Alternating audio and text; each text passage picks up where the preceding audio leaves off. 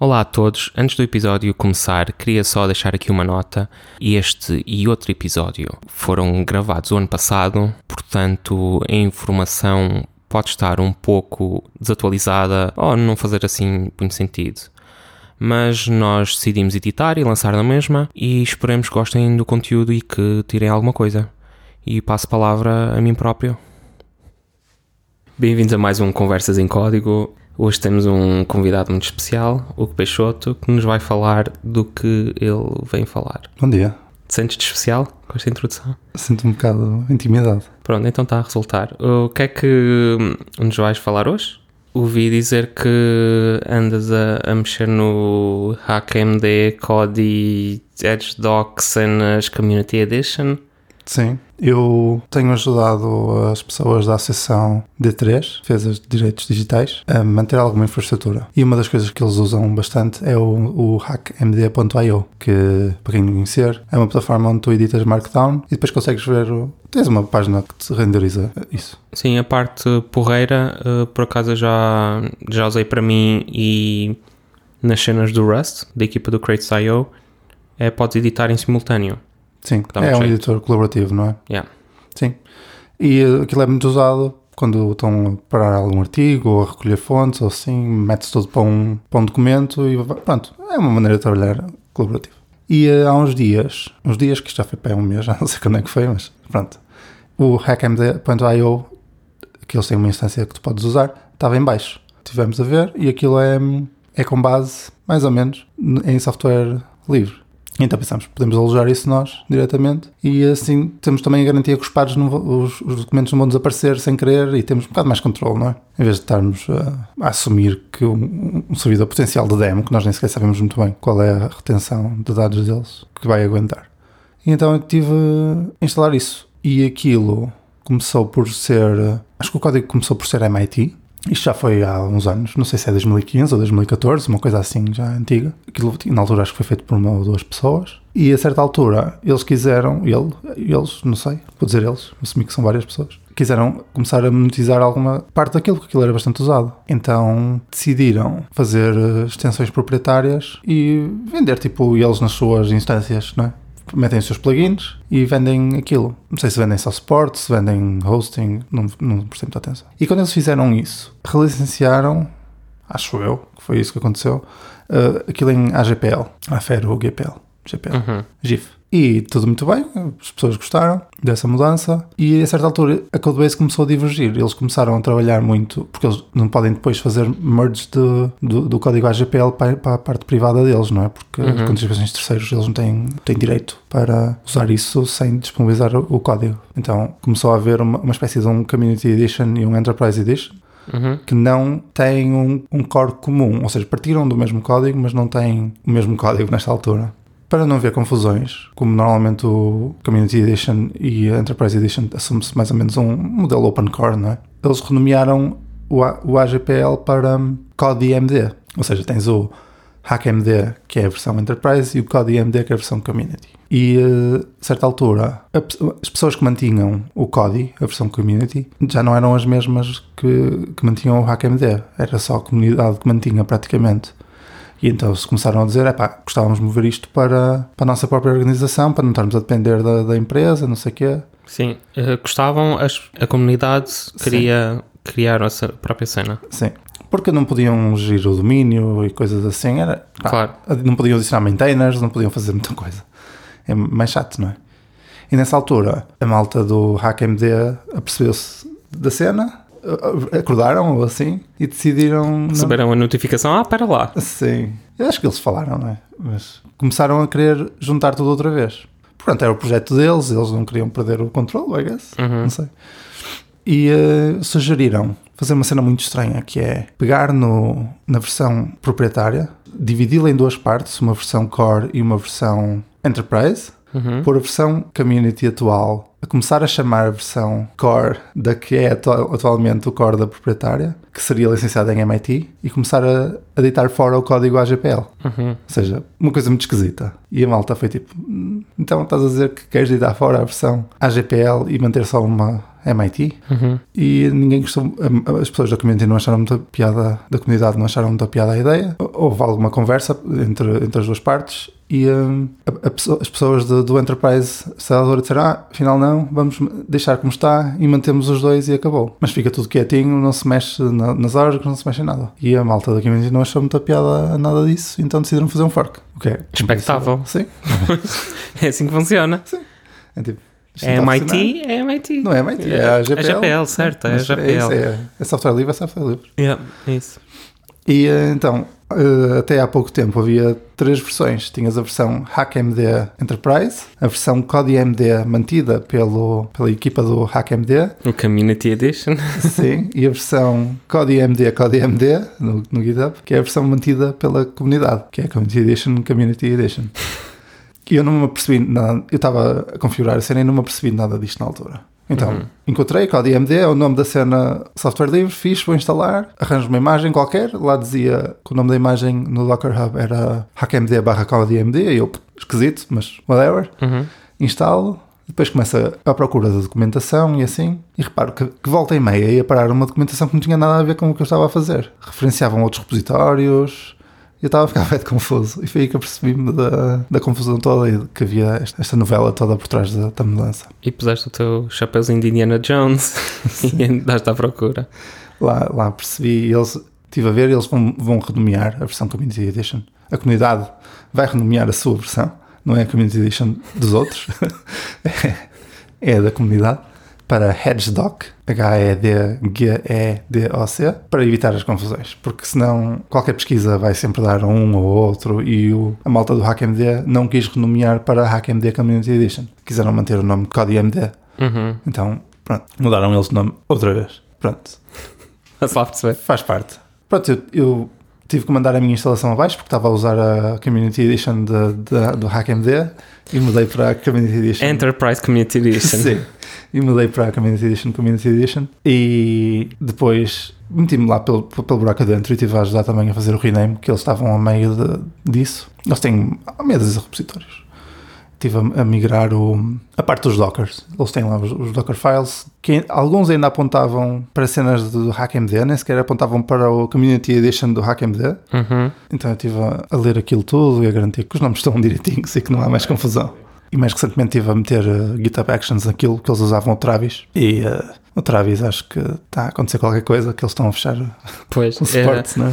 é, eu não sei, eh, eu, acho que, eu acho que não falamos disso, mas o Travis, eu posso falar um bocadinho, depois passo-te outra vez a palavra. O Travis CI é um projeto com alguns anos e começou por um pequeno grupo, tipo dois ou três eh, developers, na altura eram da comunidade Ruby e australianos.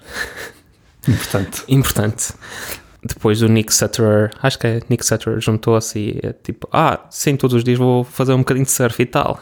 É o do Cells, o autor do, do Rail Cells. então é, é tipo, era muito fixe, eram muito virados para a comunidade. Tinha o travesci.com e o travesci.org. .org é o Community Edition. Uh, e era tinha planos grátis, principalmente para, para open source e por exemplo o Ember um bocado por causa do Yehuda e da, da ligação do Rails, mas sempre tivemos alguma afinidade e eles pronto, faziam-nos o, o favor de quando tínhamos releases aumentavam os jobs porque aquilo uma release do Ember faz trigger para aí de 150 bills ou caraças Pois. e precisávamos de de, esperar um bocadinho. Yeah, precisávamos ali, ali de um boostzinho. Ah, as horas eram ilimitadas, eles ah, iam adicionando funcionalidades porreiras, aquilo funcionava tudo relativamente bem, era super fácil, era tipo dois, três cliques e tinhas as permissões do GitHub, tipo sincronizado, etc. Só que eles, o ano passado, há dois anos, Acho que já foi há algum tempo. Já foi dois, três anos. Não? eu acho que não, não? não, porque Não foi numa, foi numa EmberConf, ah, porque Parece que já foi há uma vida inteira atrás, Yeah. sinceramente. Pá, se foi o ano passado, já foi há 10 anos, não é? Sim. Ah, eu, eu tenho a ideia que não foi há tanto tempo, foi há cerca de dois anos, porque o Travis CI é feito em Ember.js, daí também ah, mais o- outra simbiose, e o Buck, que trabalhava no Travis CI uh, foi despedido, acho que foi na altura do MemberConf, então eu lembro-me disso. Tipo, ao fim destes anos todos, eu percebi quem era aquela pessoa, tipo, conhecia aquela pessoa que eu interagia frequentemente e agora, tipo, despediram-na.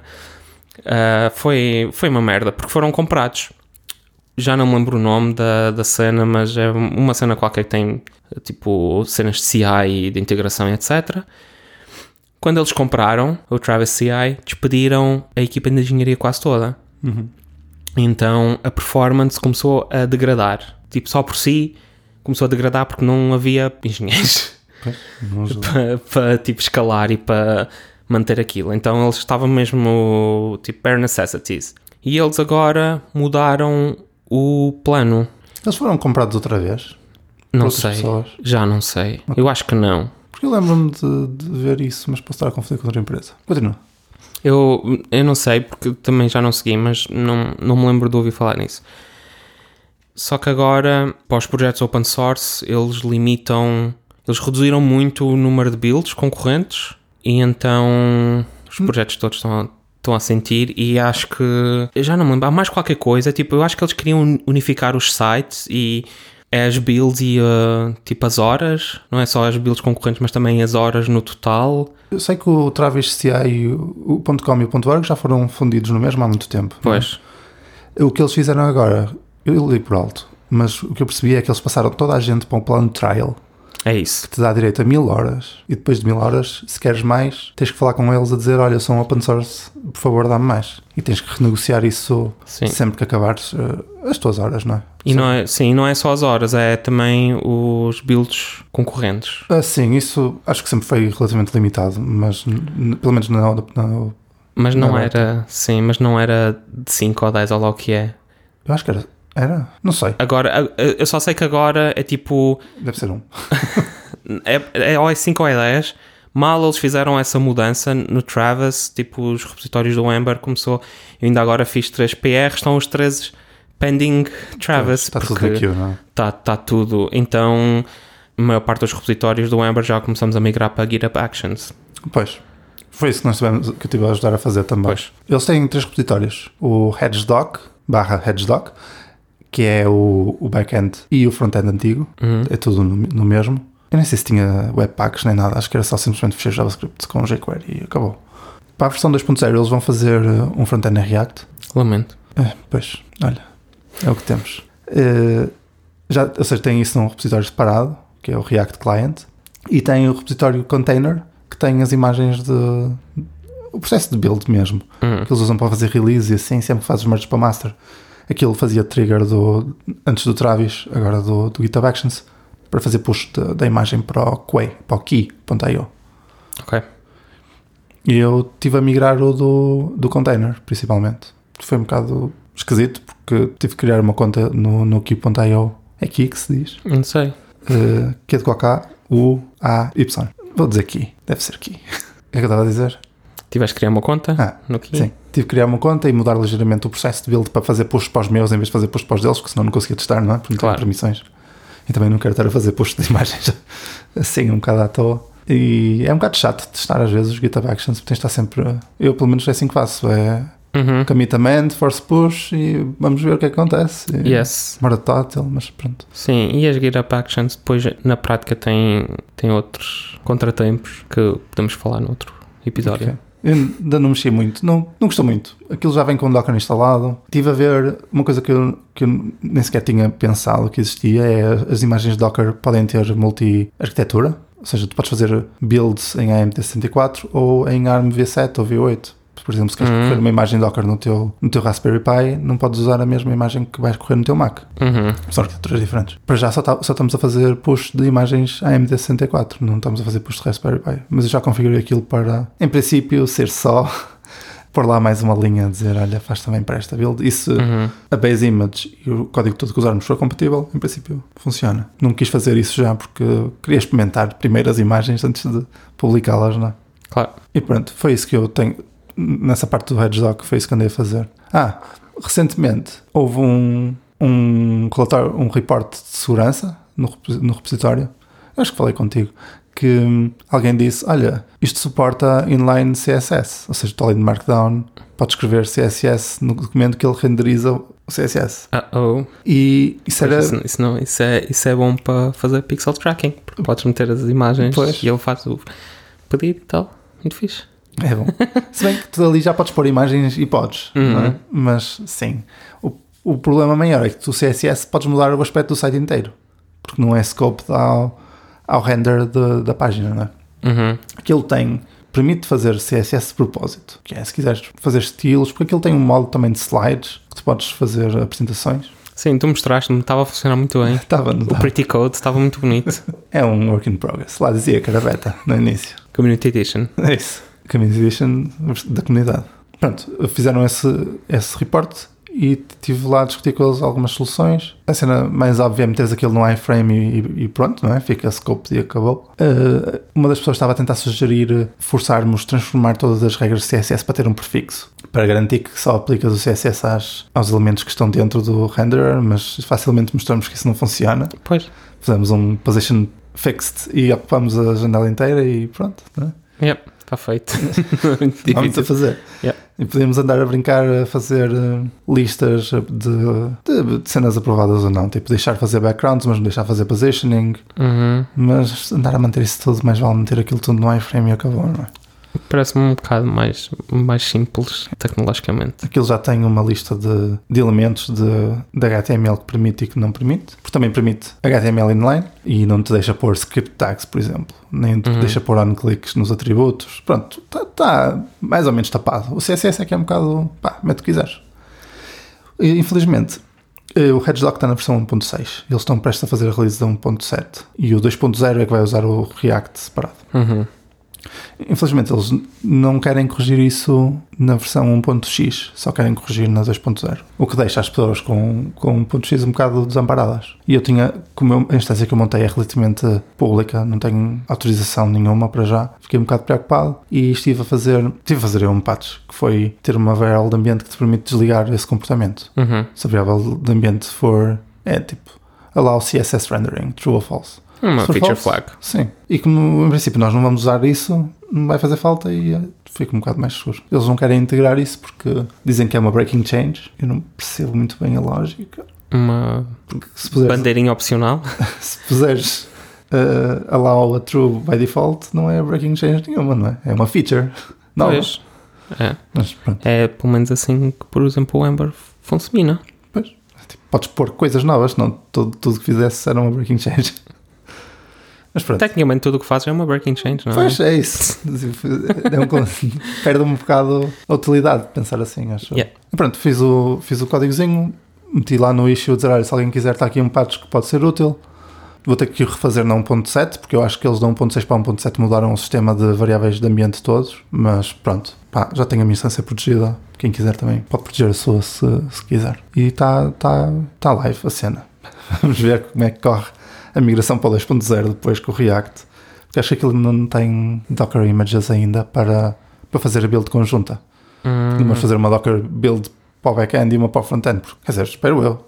Porque ninguém quer andar eh, com essas confusões todas, não é? É mais vale ter só uma e que monta tudo e acabou. não sei. Será?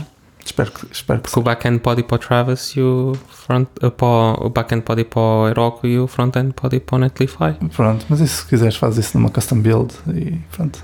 Porque eh, acho que é mais fácil ter tudo no mesmo. Mas t- o objetivo não é ser fácil, Luke. É Isto é isso. open source. O que é que estás a falar? Eu Meu, nem- há, há três versões da mesma cena. o que é que tu queres facilitar? Estás parvo. Eu fiquei tão triste quando eles separaram os repositórios. Eu, por um lado, percebo que se estás a programar um front-end, não queres estar enfiado no meio do, do back-end, mas E não precisas de um, de um back-end ou de um dummy back-end? Não precisas de qualquer coisa não, a correr? não sei. Claro que precisas, não é? Mas pronto. Decisões, não é? É como, uma, como outra coisa qualquer. Ninguém vai fazer deploy do main, em princípio, porque nem sei se, se aquilo está garantido que funcione. Uhum. E as releases? Não sei. Se usares sempre o Docker, está chave, porque a imagem do Docker em princípio vai ter tudo. Não sei como é que vai ser a instalação sem ser com Docker. O back-end é feito em quê? É, é tudo JavaScript. Lamento mais uma vez. Eu tentei não mexer muito. Só procurar pelo fechir config, pôr lá mais uma linha igual às outras. E já está. Parece-me bem. Bom, Uh, obrigado por partilhares a tua experiência. Algum conselho a alguém que queira experimentar, fazer setup ou contribuir com alguma coisa? Eu acho que fazer setup daquilo foi relativamente fácil. Tem alguns truques que eles têm o fecheiro de configurações a dizer que o default é, é, é X, mas a imagem usa default Y. Hum, porque era uma breaking change, pôr de acordo com, o, com a documentação. e eu fico tipo, ah. Então, atualizar a documentação. Que pois, mas o código tem default correto.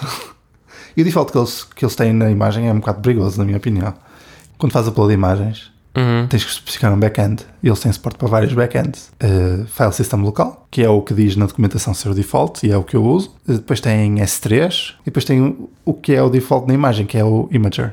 Hum. Ou seja, tens na documentação a dizer que as tuas imagens vão parar a um file system e depois vão parar a um, a um, a um image hoster que nem te deixa apagar as imagens. Não parece a cena mais saudável de sempre. E eu quando vi aquilo, eu vi aquilo por acidente, porque pá, por acaso fiz um PR, uhum. o tal da, do rename, e lembrei-me, ah pá, isto tem aqui 5 PRs, deixa-me ver o que é que diz. Sim. E um dos PRs que lá está é esse, é dizer, olha, isto está o default para o Imager em vez de ser file system. O que é isto? E eu, what? Isso é muito esquisito. Yeah. E o Imager não precisa de conta? Não... Uh, acho que não. é, Pá, lá. Podes ir ao site e fazer upload de uma imagem sem conta, não é? I guess. Portanto, se bem que eles não se importam de ficar com os documentos das pessoas. É uma maneira de ver a coisa. Portanto. Pá, cuidado com os defaults daquilo. Eu, eu, eu, pelo que eu percebi, eles vão mudar isso no 2.0, outra, como estava a dizer, não é? 2.0. Está tudo muito motivado para pôr o 2.0 para cá para fora. Eu, pronto. A plataforma é porreira, eu gosto de usar, mas uh, olhar para, para a salsicha a ser feita não foi, a coisa mais agradável de sempre. Normalmente não é. é. Mas pronto. É porreiro. Tenham cuidado com, com os settings. uh, yeah, olha, boa sorte para o projeto, porque tipo, esse tipo de rewrite e de projetos não costuma correr muito bem. Parece-me que está a correr relativamente bem, não é? Porque não foi assim há tanto tempo e já. Sim. Já se viu o horizonte, pelo menos. Não sei quando é que eles começaram o rewrite do, do JavaScript, mas eu percebo que eles queiram ter mudado, mas não sei, sou um bocado crítico a esse tipo de mudanças. mas olha, pode ser que pode ter que resulte e que tenham mais. Ao menos não é como o Hospital Run, esse sim é que foi um rewrite bastante falhado. Vamos ver como é que corre. Se o 2.0 sai para o ano. Muito bem. Obrigado por ouvirem. Dê uma olhada no projeto. Até à próxima. Até à próxima.